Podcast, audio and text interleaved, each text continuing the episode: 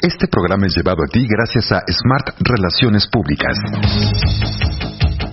El Instituto Mexicano de la Radio presenta Zona Económica con Ivonne Vargas y Pilar Martínez.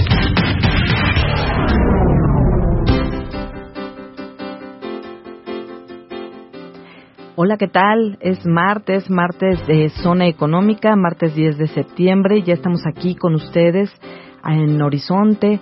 Y eh, hoy nos acompaña aquí en la conducción Diego López, en ausencia de Ivonne Vargas, y vamos a estar llevándoles toda la información vinculada, ya saben ustedes, a todos los temas eh, laborales, pero también a las finanzas personales que nos ayudan a llevar mejor nuestra economía día a día. Buenas noches, Diego. Hola, Pilar, ¿qué tal? Qué gusto saludarte a ti, por supuesto a todo el auditorio que nos sintoniza a través del 107.9 de FM, en internet, en nivel.mx, diagonal horizonte. Es un placer, por supuesto, estar ahora de este lado del micrófono. De este lado las mejores finanzas personales. Así es, Diego, y, y, porque ha salido muchísima información que tiene que ver no solo con billetes, que tiene que ver también con aplicaciones para que podamos utilizarlas y nos ayude en el día a día.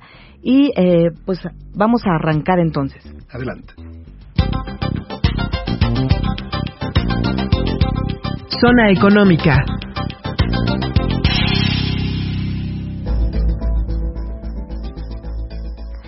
Así es, eh, pues eh, les damos la bienvenida aquí a Zona Económica y les recordamos nuestros medios de contacto de comunicación a través del Twitter en Z Económica MX y también a través de Z Horizonte Jazz.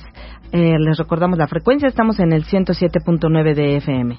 Así es, qué bueno que gustan sintonizarnos, por supuesto, y quedarse martes a martes con nosotros y, por supuesto, no se despegan todo el tiempo y todo el día de esta frecuencia de Horizonte Jazz. Así es, Diego. Y mm, fíjate que vamos a tener eh, muy variado el programa.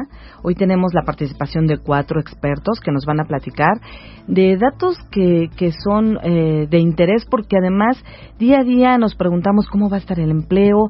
Sabemos cuál es la tasa de desempleo porque se han dado a conocer las cifras. Tenemos por ahí una cifra que es del 3. 5% más o menos el nivel de desempleo que hay en el país, que para ser, eh, un, digamos, un nivel bajo comparado con otros países de América Latina. Pero, ¿qué va a pasar con la expectativa de empleo? ¿Cómo van a venir? ¿Qué están pensando los empleadores para el último trimestre del año? Y para ello va a estar con nosotros Héctor Márquez, platicándonos de estos resultados de la encuesta que aplican a empleadores de todo el país para ver, bueno, pues cuál es la expectativa que tienen de empleo. Y fíjate que un tema muy importante, sobre todo en esta cuestión de las finanzas, el dinero y el empleo, es ¿Quién determina nuestro salario? ¿Por qué ganamos lo que dicen que tenemos que ganar? Tendremos a Arlet Leal eh, para hablar al respecto y que nos diga, nos aclare quién determina nuestros centavos. Sí, porque no sabemos qué profesión o por qué una profesión gana más que otra, o por qué una empresa paga igual o más que un mercadólogo. ¿Quién determina el salario? ¿Cómo se determina? ¿Cómo se conforma ese salario? ¿Tiene que ver con las habilidades o no con las habilidades? ¿O lo dicta el mercado? Bueno, ya nos estará platicando Arlet. Ya nos lo dirá Arlet. También estará Jimena Sánchez.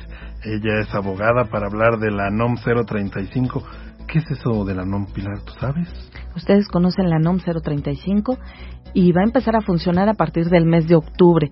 Y se refiere a todo lo que tiene que ver con el bienestar de los trabajadores, ese estrés que van a empezar a medir las empresas para saber si hay cargas de trabajo demasiado fuertes y que están ocasionando ausentismo, enfermedades, porque además el estrés ya se va a poder catalogar dentro de las enfermedades eh, laborales y eh, para eso se tiene que hacer todo un proceso, digamos, eh, paulatino. Las empresas van a tener que empezar a aplicar cuestionarios a todos sus empleados para saber en qué nivel se encuentran en sus condiciones, digamos, y, cómo están trabajando. Ya va a ser una responsabilidad de las empresas, pero para eso nos va a platicar Jimena Sánchez si hay alguna implicación, si hay algunas multas para las empresas y qué podemos hacer como trabajadores. Y por último, el tema estelar, sin lugar a dudas, en esta zona económica. Usted que nos está escuchando, ¿sabe utilizar las tarjetas? ¿Por qué está endeudado? ¿Por qué tenemos deudas? Nos acompañará Fernando Sánchez, ¿no es así, Pilar? Nos va a acompañar Fernando Sánchez y también nos va a platicar lo importante que es, pues, no tener deuda. Lo importantísimo que es eso, y bueno, Pues vamos empezando, Diego, y, y, vamos a hablar de empleo y de expectativa. Y para eso tenemos en la línea a Héctor Márquez, que es director de Relaciones Institucionales de Manpower Group México. Buenas noches, Héctor. Hola, Pilar, muy buenas noches. Antes que nada, te quiero preguntar si me escuchas bien, porque ando fuera en la calle y quiero ver si no hay mayor problema. Te escuchamos perfecto aquí en Zona Económica. Muy bien, muchas gracias. Muy buenas tardes eh, a todo el mundo, al auditorio. Pues Héctor, eh, sabemos que hoy ustedes presentaron los resultados de la encuesta de expectativa de empleo que mide lo que los empresarios están pensando en contratar o no contratar personal para el último trimestre del año. ¿Cuáles son los resultados más importantes que ustedes encontraron? Sí, mira, correcto. Número uno, referirte que es una encuesta que Manpower Group eh, aplica en 44 países, uno de ellos es México, y entonces estos resultados que te voy a comentar eh, son los resultados de expectativa de empleo para este cuarto trimestre del año, o sea, de octubre a diciembre. Y la pregunta en el caso de México se hace prácticamente a 5.000 empleadores de todo el país, de todas las regiones, de todos los sectores, todos los tamaños de empresas, organizaciones. Y la pregunta es muy sencilla, se le dice, oye, ¿qué va a pasar en tu empresa, en tu organización el próximo trimestre en comparación del actual? ¿Te vas a quedar igual? O sea, ¿van a seguir trabajando los mismos? ¿O vas a contratar más gente o vas a tener que reducir? Y en este caso, eh, la mayoría opinó, o la mayoría es un 82%, que se van a quedar igual. O sea, su expectativa es no, no contratar más gente, se, quedan igualito, pero hay un 12% que dice yo sí necesito más personal, aunque hubo un 4% que dijo yo no, yo voy a reducir mi plantilla, y solo un 2% dijo pues yo la verdad estoy con la incertidumbre, no sé qué va a pasar. Entonces eso te lleva en las sumas y restas, con, además aplicando siempre la, eh, un factor de estacionalidad, a que la expectativa es de que el crecimiento para este próximo trimestre es de un 8%. Un 8% que de repente no nos puede decir mucho o a los que estamos muy adentrados sí, pero pero voy a tratar de traducir, pero si me permiten. Sí, sí, para que entendamos si este 8% es mucho, poco, comparado con qué. Sí, mira, comparado con qué, pues bueno, te puedo decir que la expectativa de crecimiento hace un año era, en lugar de, de crecer un 8, pues era mucho más favorable. Y entonces en, hace un año era 13. Entonces, eh, un 13% de los empleadores pensaba crecer y esto cuando nos vamos entonces al año actual, al final a través de nuestros algoritmos que tenemos para hacer cálculos de expectativas de número de empleo, nos lleva a que este va a ser un año en donde estaremos muy cercano a los 400 mil empleos, nuevos empleos que se generen en el país.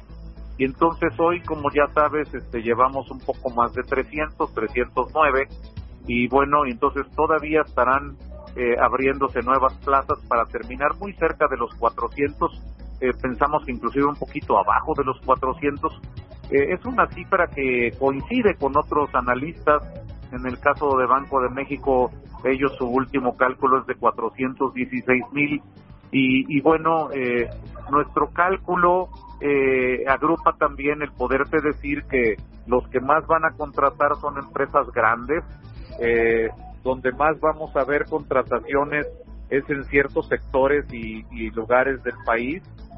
Y entonces, esto básicamente te quiero decir que el sector de agricultura y pesca, pues es el que más expectativas de contratación tiene, el que menos es el de la construcción, los demás sectores han quedado ahí en medio, y luego lo que eh, se refiere a regiones del país, pues nos lleva a que algunas regiones como son prácticamente todo lo, lo que es noroeste, es la región eh, con mayores expectativas, con un 11%, y también el noreste con un 10%.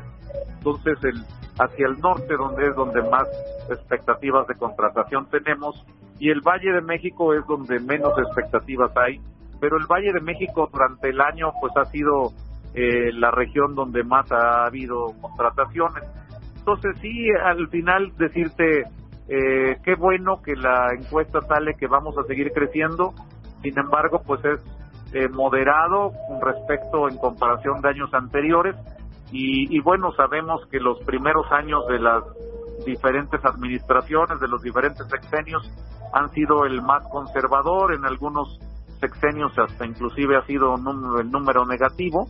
Entonces, eh, pues este no es nuestro mejor año de generación de empleos. El año pasado fueron más de 600 mil, este solo serán 400 mil, pero bueno, afortunadamente eh, el, número es positivo y, y el mensaje principal es pues decirle a la gente que trabajo sí hay, eh, eh, deben aprovechar las oportunidades que se presenten.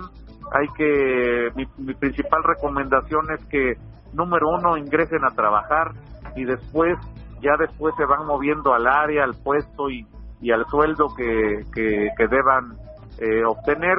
Escuchaba que hoy va a estar muy bueno el programa porque se va a hablar también de cómo se regulan los sueldos.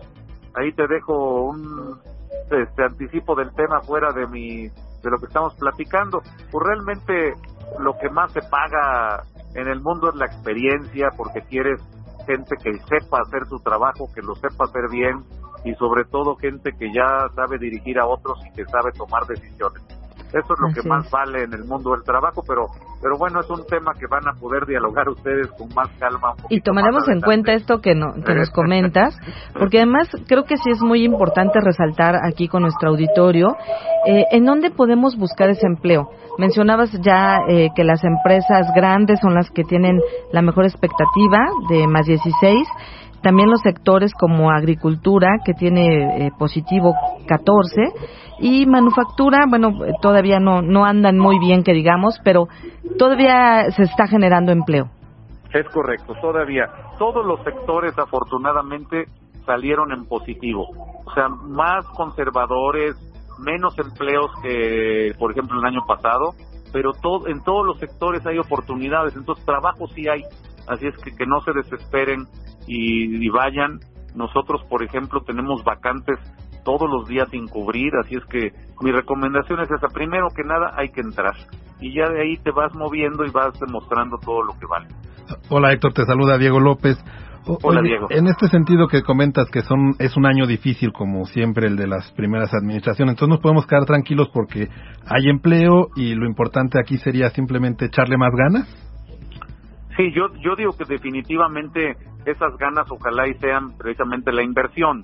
O sea, lo único que genera más oportunidades de empleo es que haya más personas, tanto el mismo gobierno, o sea, la inversión pública, y, que además de su inversión pública nos dé certidumbre al sector privado y, y a la inversión extranjera.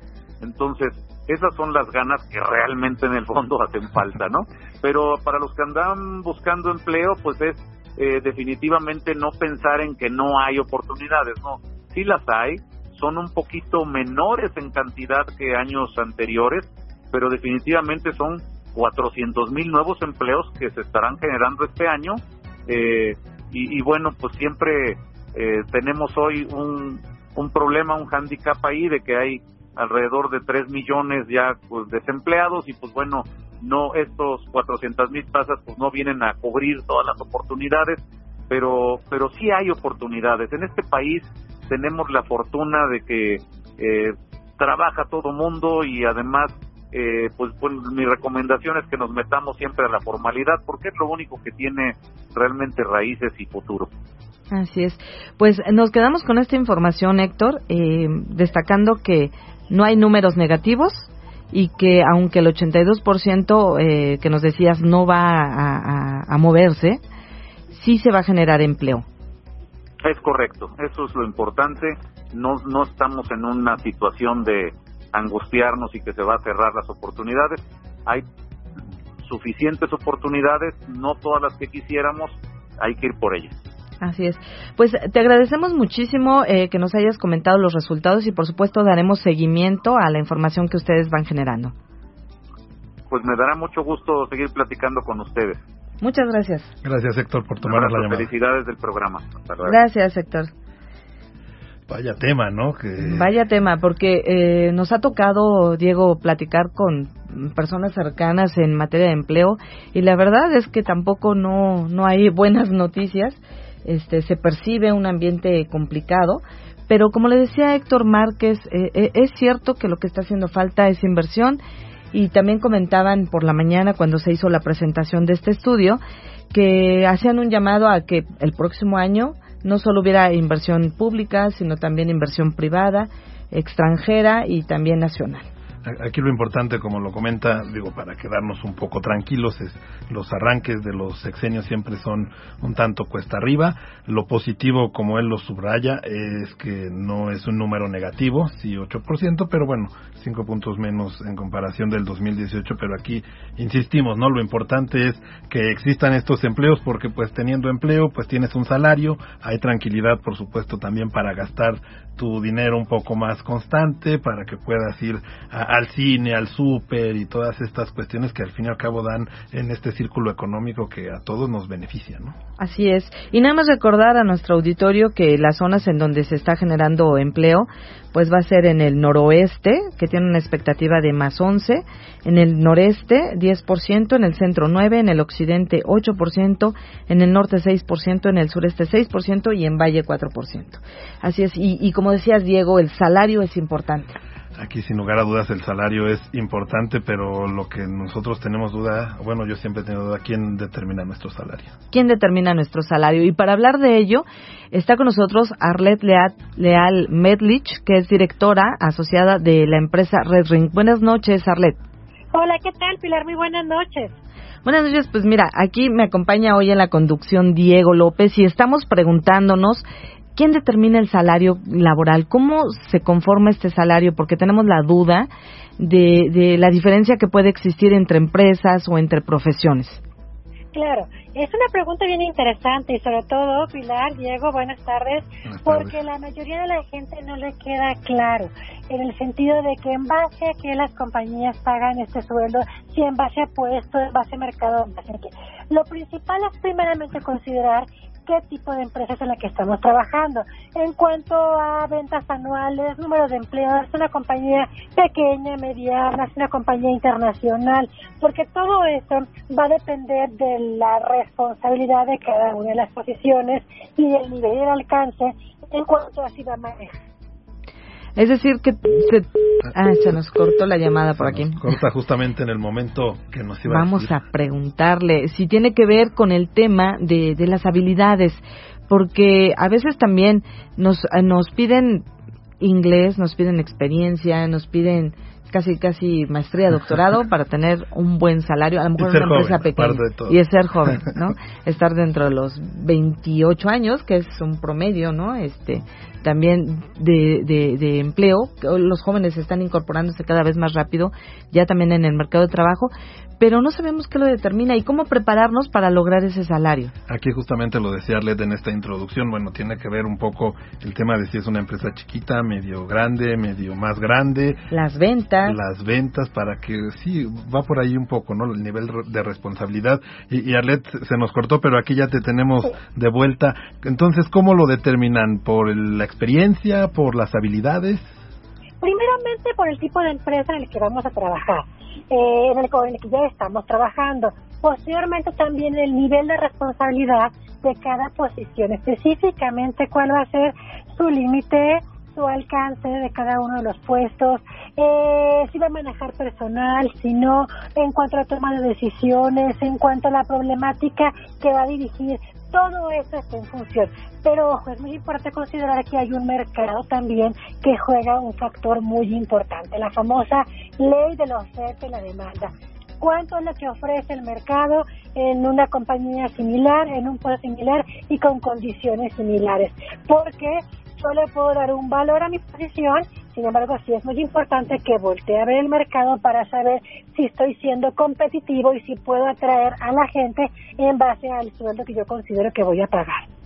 ¿Qué, ¿Qué, pasa hoy en el mercado, Arlet? Eh, hemos escuchado por ahí que hay escasez de talento, que a veces hay empresas que no pueden eh, pues ocupar o llenar esas posiciones eh, difíciles. ¿Tiene que ver con el salario? Sí, definitivamente sí. Sobre todo sabemos que hay posiciones, principalmente, por ejemplo, en fronteras, en parques industriales, principalmente son eh, labores eh, que van directamente ligadas a la producción o al servicio a clientes en las que sí son posiciones muy demandadas y que muchas veces no logramos cubrir va en función básicamente del sueldo, del salario económico, pero también del salario emocional.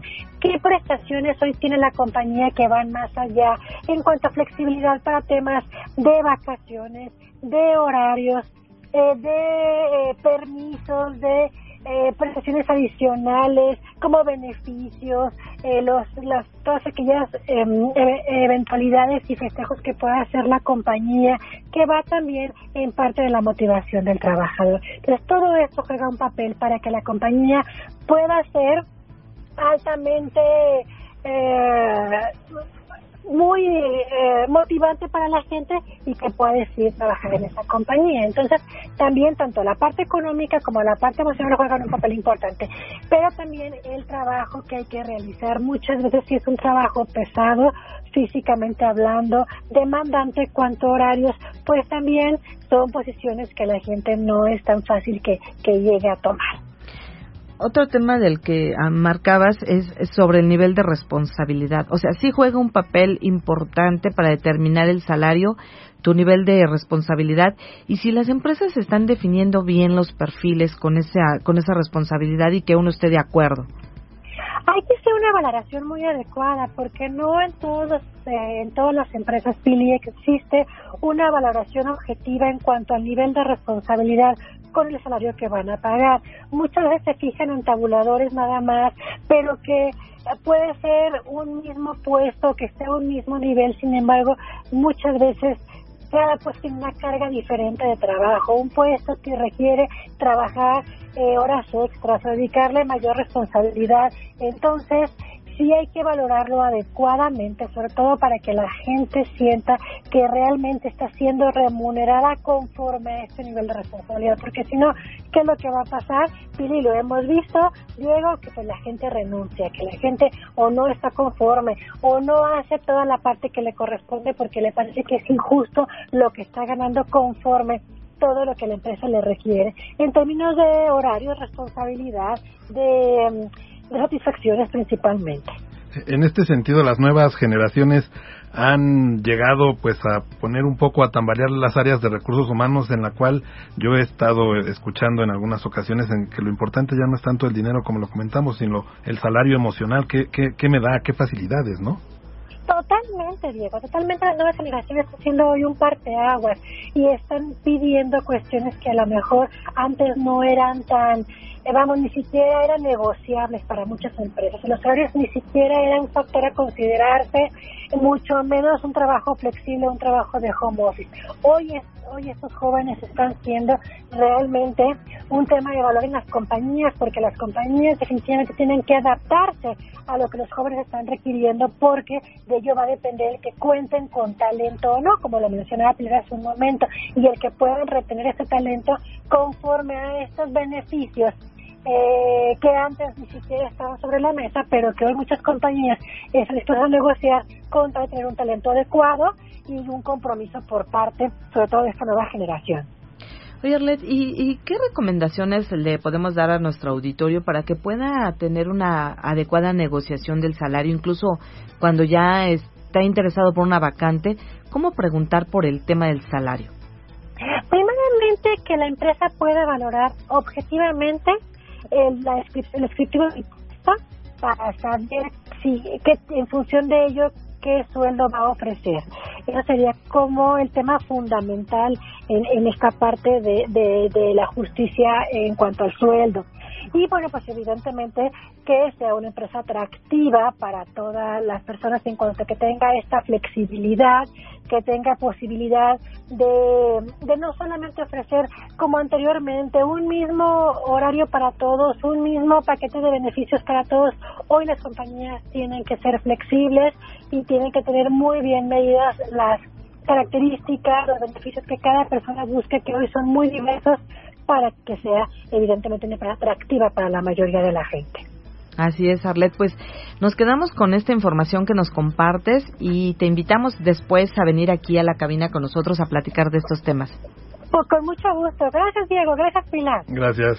Arlet, buenas noches. Buenas noches. Y Diego, pues eh, el tamaño de la empresa importa, el nivel de responsabilidad y la ley de la oferta y la demanda para que se fije un salario. Ahí están las respuestas de por qué gana usted lo que gana en este momento y por qué gasta justamente en este momento eso que va lo a que disfruta. gana. Exactamente. Porque gana lo que gana. Y bueno, vamos a hacer una pausa aquí en Zona Económica y regresamos. Zona Económica. Regresamos.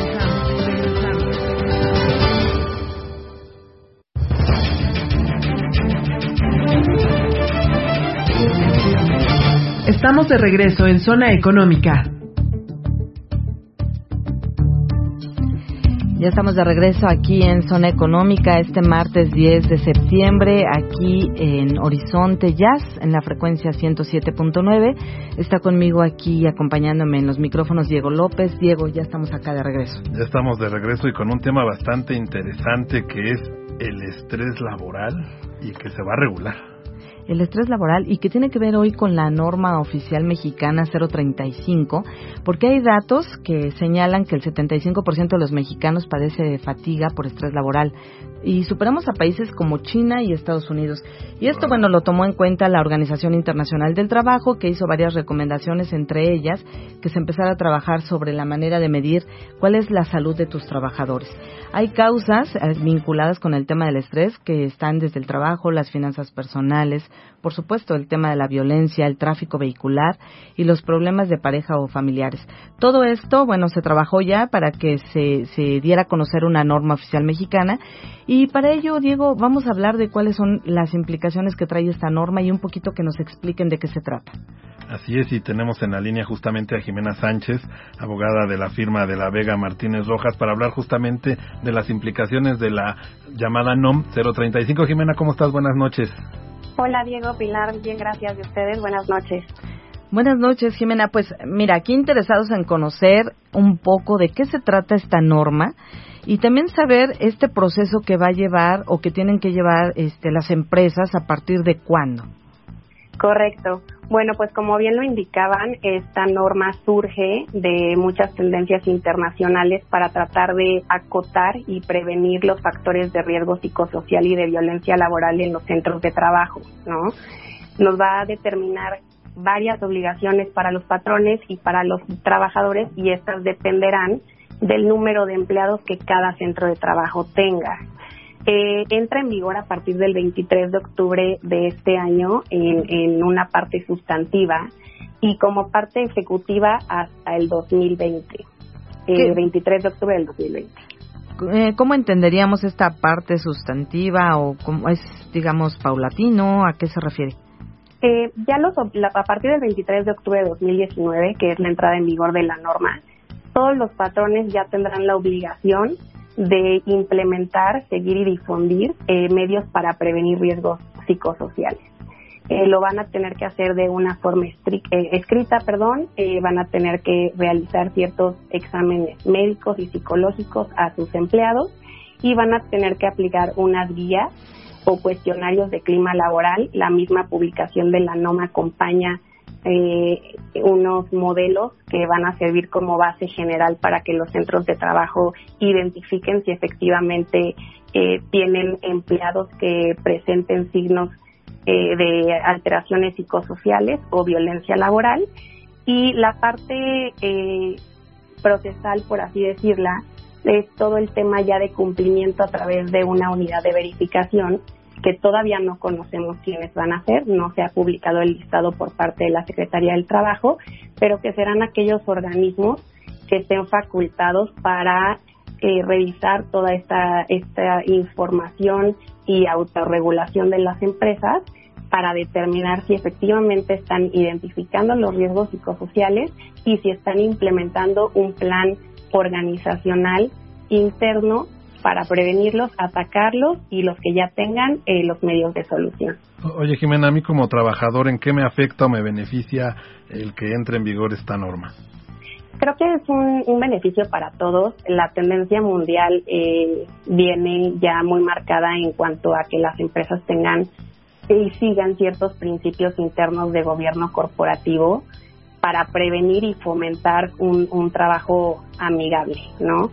Eh, como empleado, desde luego te va a favorecer porque van a tener que determinar cuáles van a ser tus funciones y tu descriptiva de tu puesto, eh, limitar eh, hasta qué horario trabajas y cumplirlo, eh, va a haber un seguimiento puntual de prevención e identificación si tú estás trabajando y no tienes una regla clara, y necesitas facultad para tomar decisiones, esto te frustra porque tu jefe no te las da.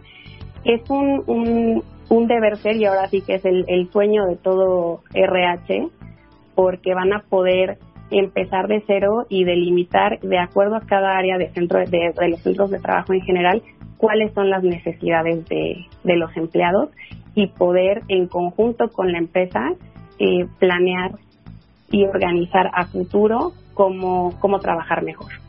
A nivel mundial, ¿ya hay algún país que tenga algo parecido, muy avanzado, que, que nos pueda servir de ejemplo? Eh, sí, hay muchas empresas, sobre todo en Estados Unidos, que tienen esta, esta tendencia del gobierno corporativo. Eh, hay un, una empresa muy grande que se llama BlackRock, que seguramente la han escuchado. Eh, es, es pionero en esta materia, ¿no? Y ya ha incluso implementado ciertos principios internos que son autorregulatorios justamente para, para delimitar un plan organizacional a futuro, a mediano y largo plazo, que les permita a sus empleados tener una claridad en cuanto a su crecimiento profesional y, y, y cuáles, cuáles son sus objetivos y su meta de crecimiento. Esta norma también aplicaría para, el, en este caso, llamarlo el gobierno, para los trabajadores de gobierno. Por el momento no, está pensada para todas las, las empresas privadas. que creemos que su obligatoriedad, perdón, es para el ámbito público también. Eh, no hay una determinación como tal en específico que derive de la norma, pero esto va en, en general. También te, tendría que aplicar para administración pública. Así es. ¿Y, ¿Y cuándo, recuérdanos la fecha en la que tiene que entrar en vigor? Y si esto tuviera alguna consecuencia en caso de incumplimiento.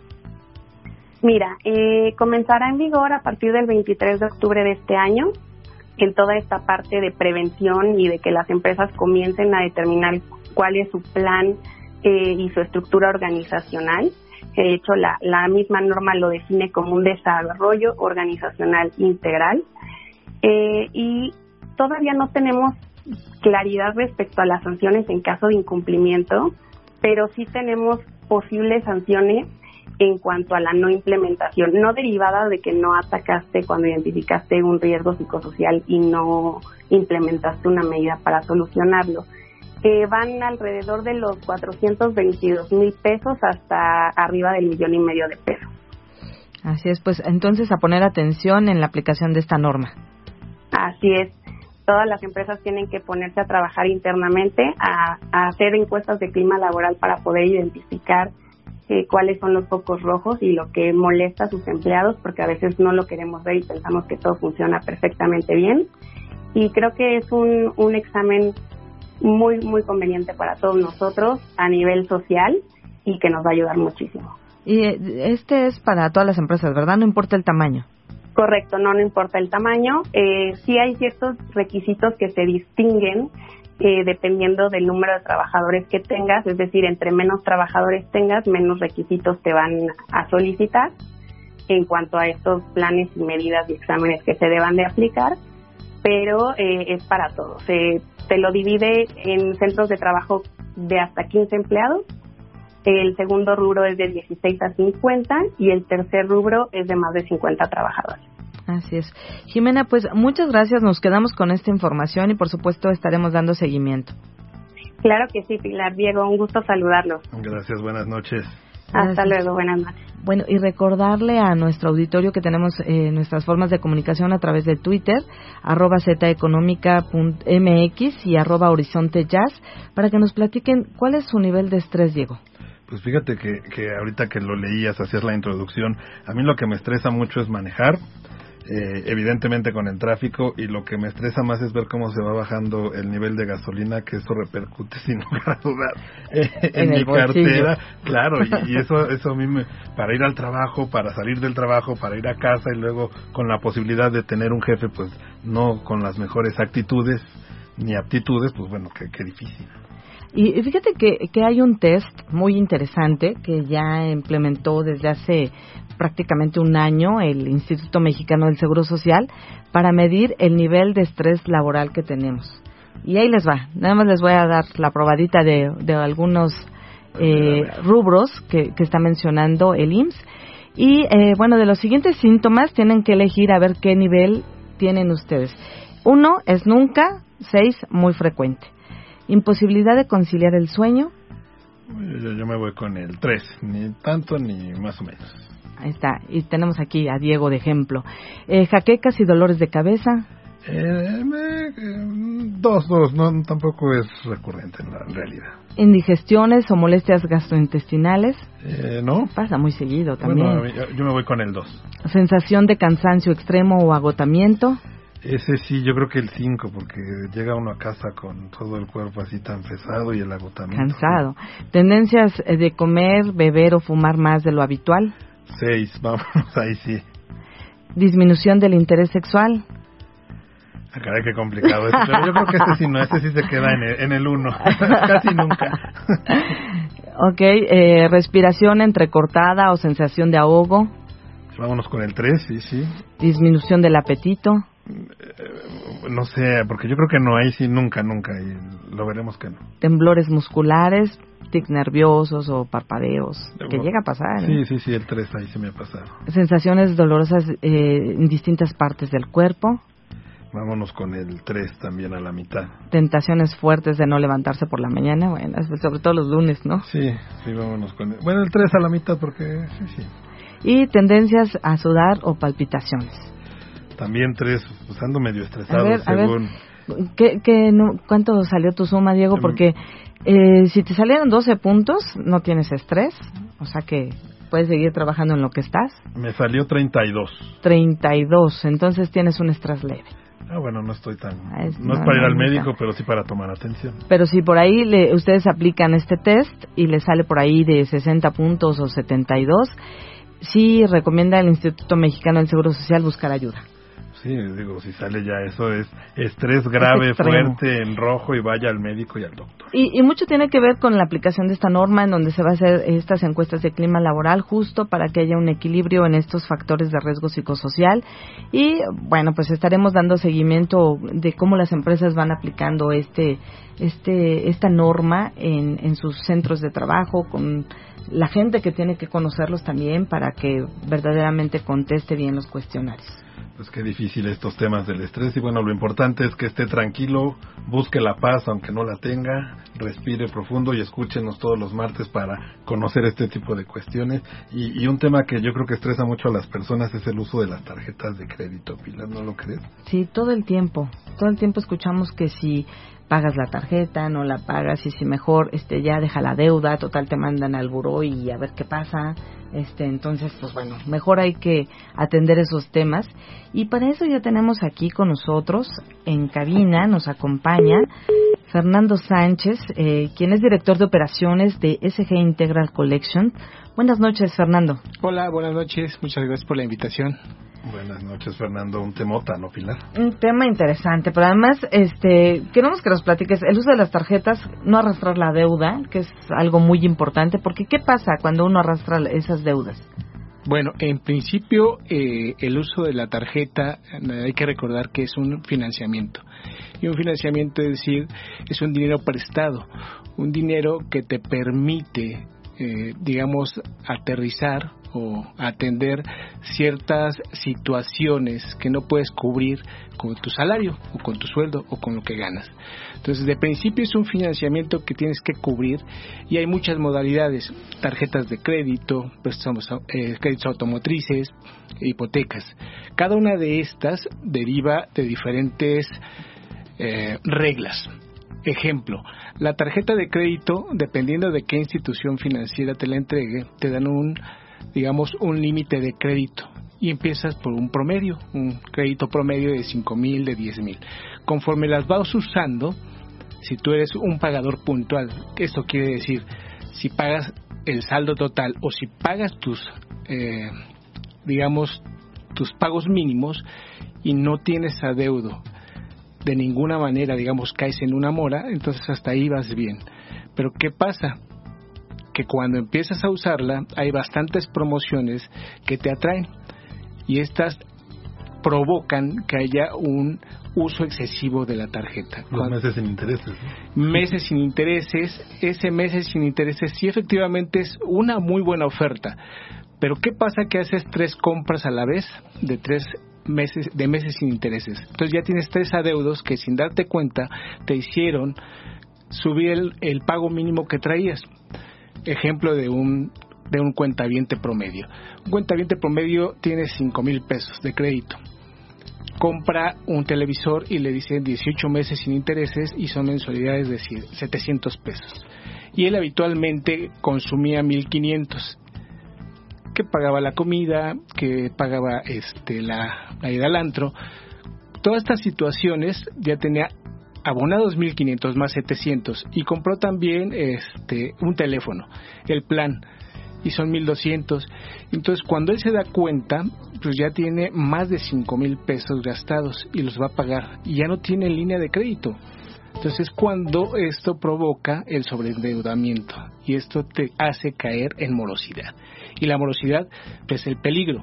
¿Por qué? Porque ese, esa situación de mora es un pago vencido que no cubres y que tú crees que abonaste algo y la realidad de las cosas es cuando tú tienes un pago mínimo de tres mil pesos y no cubres ese pago mínimo de tres mil y das un abono de 1500, no estás cumpliendo con la obligación. Sea, y eso hace que crezca tu deuda todavía más. Eso hace que caigas en mora, entonces ya tienes un pago vencido. Y el corte, el ciclo que viene, te va a facturar la diferencia de esos digamos, mil pesos que te faltaron, o esos mil quinientos que te faltaron, más el siguiente pago mínimo, más los gastos de cobranza, y entonces, en lugar de que tú provisiones tres mil, ahora deberías de para no caer en dos pagos vencidos deberías de provisionar cinco mil pesos. No sé si me estoy explicando. Sí, un poco sí, sí, complicado, pero es que ya nos damos cuenta, digo, en mi caso ya te das cuenta cuando ya traes el pago vencido, el otro vencido, pero es que no sabemos qué hacer, ayúdanos. Exacto. Entonces, para eso este, hay empresas como las nuestras. Nuestras empresas se dedican a dar soluciones y a guiar a la gente, a conducirla previo una educación financiera. Es decir, ¿qué está pasando? Si tú ya no te diste cuenta de qué tipo de compras hiciste, de cómo se incrementó tu saldo y ya tienes un problema de pago, lo más recomendable es que acudas a tu institución financiera y le digas, oye, ¿cómo lo hago? ¿Sí? Porque para, para, eso hay soluciones. El banco te puede dar un refinanciamiento, es decir, te frena en esos momentos tus compras, te dice, todo este saldo te lo voy a refinanciar y te hace un leve o ligero estudio socioeconómico y te dice, tú puedes pagar esto y esa es tu capacidad de pago. No vas a usarla en seis meses, no vas a perder tu tarjeta y en seis meses que nos pagues al menos tres, te vamos liberando poco a poco saldo. Pero si no acuden, lo que pasa es que llega a dos pagos vencidos, que no puede pagar ya, y llega a tres pagos vencidos, y ojo, ahí es un peligro, porque una vez que llegas a tres pagos vencidos, tienes un, un cuarto mes para regularizar. Si no lo haces, pierdes la tarjeta, tienes una mala calificación en buró de crédito, y de ahí entonces ya te turnan a una empresa de cobranza que no le gusta a nadie estar en la, llegar a las empresas de cobranza. Sin embargo, tampoco responden de manera rápida o respondemos, ¿no? Porque ha llegado, me ha llegado a pasar. Sí, en efecto, caen en una situación muy este difícil es una situación en donde yo no puedo pagar es, empieza la negación es igual como cualquier valga la expresión como cualquier enfermo este llega la negación no puedo pagar y si no puedo pagar tampoco tengo soluciones. Y nosotros, cuando empezamos a localizarlos, pues la realidad de las cosas es que, es que sí traemos un abanico de soluciones. Y ese abanico de soluciones es negociar la deuda con diferentes formas, es decir, puede haber bonificaciones parciales, puede haber un programa de pagos, puede haber una reestructura, puede haber un refinanciamiento aún, todo en cuatro pagos vencidos lo puede haber. Pero ¿qué pasa? La gente se contiene, se retrae y no contesta las llamadas. Y estas llamadas se vuelven más intensas y más intensas y más intensas y entonces es cuando ellos tipifican este tipo de acciones como acoso. La realidad de las cosas es que lo que estamos tratando es de buscarla y buscar a la persona para proveerle de una solución. Entiendo que hay muchas situaciones por las que pasó, probablemente ni ellos, sino el pasado, algún familiar, algún compañero pasó por una pues mala, mala experiencia, pero no es así. Nosotros estamos regulados, nos dejemos sobre un eh, código de ética, trabajamos muy pegados al código de ética y siempre respetando la dignidad humana. Es decir, nosotros probemos de soluciones, nosotros hacemos una comunicación de cultura de pago. Aquí lo importante sería, bueno, ya fuimos irresponsables nosotros al utilizar las tarjetas que nos ha pasado y nos empiezan a llamar. Y aquí lo, lo importante es entonces aprender a negociar con las personas que se toman la, la molestia por verdadero interés este, para poder llegar a un acuerdo y al fin y al cabo ambos salgamos beneficiados, ¿no? Si yo no me voy a buro de crédito, la empresa quizás recupera parte de lo que le, le adeudo eh, e insistir, ¿no? Que hay que ser conscientes de lo que gastamos. Yo, yo, yo me iría por ahí. Claro, claro, ¿no? Y, y más que negociar está en principio en reconocer, en reconocer que tengo una deuda. Y el reconocer que tengo una deuda es muy simple y muy sencillo, sin que eh, intervenga un tercero, es revisar tu buro de crédito. Tu buro de crédito es, digamos, como tu acta de nacimiento del crédito y ahí aparece el saldo que tienes pendiente por pagar a cierta institución financiera. Ese es el saldo que tú debes cubrir. Si tú quieres cubrir ese saldo, con eso liquidas y lo pagas en la institución que te corresponde, porque tienes un número de crédito, un número de tarjeta. Si quieres negociar, las negociaciones son diferentes y entonces se tipifican de otra manera. Yo no puedo pagar lo que está en mi buro, pero yo he escuchado que a alguien le dan una bonificación y probablemente sea susceptible a una bonificación. Pero ¿qué crees? Al tomar esta cuestión de negociación, si alguien te da una bonificación, tu buro de crédito sí se modifica como una quita promovida por la institución, pero no te da una palomita, es decir, no te pone en verde, te sigue poniendo en tache, en rojo, ¿por qué? Porque no has cubierto el saldo total adeudado. Entonces, ojo con las negociaciones.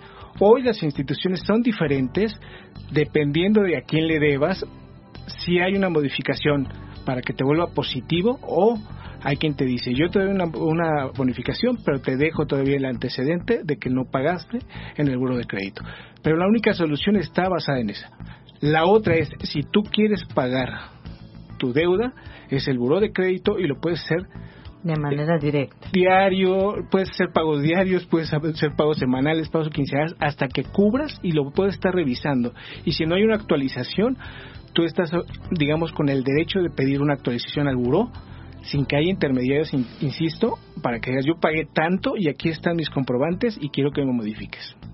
¿Cómo te llega a afectar este tema del buro de crédito, esta palomita o este tachecito?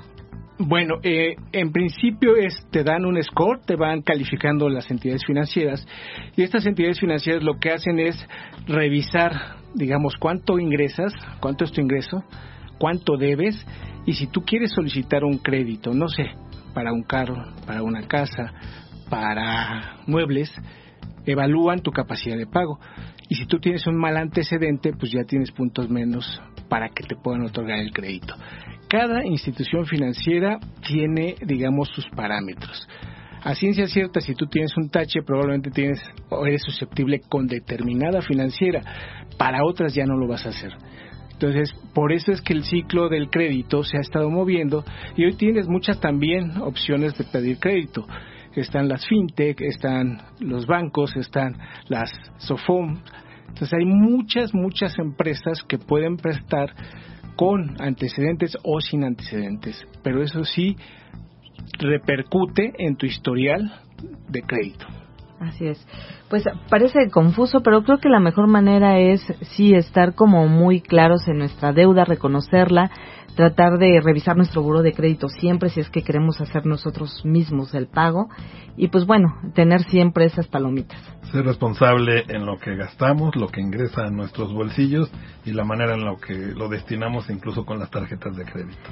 Fernando, pues muchas gracias por haber estado aquí con nosotros en Zona Económica y pues estaremos más adelante platicando contigo de estos temas. Claro que sí, a nosotros nos interesa muchísimo que la gente vaya cumpliendo con sus obligaciones y para eso estamos nosotros. La empresa está abierta a las soluciones. Pues muchas gracias a ustedes. Gracias. Y pues Diego, ya llegamos al final aquí en Zona Económica. Les recordamos que vamos a tener toda esta información en nuestras cuentas en Z Económica MX y eh, también en arroba Horizonte Jazz. Por supuesto, y se subirá, se subirá el podcast y continúe, por supuesto, con toda la programación del 107.9 de FM Horizonte Jazz. Nos escuchamos el próximo martes. Buenas noches.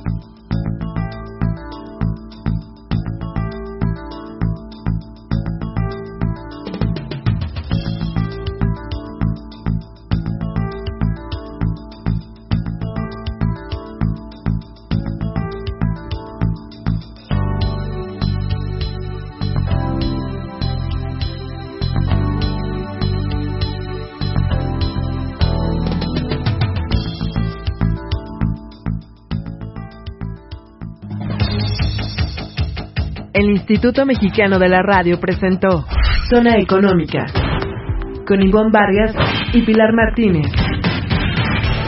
Hasta la próxima. Este programa es llevado a ti gracias a Smart Relaciones Públicas.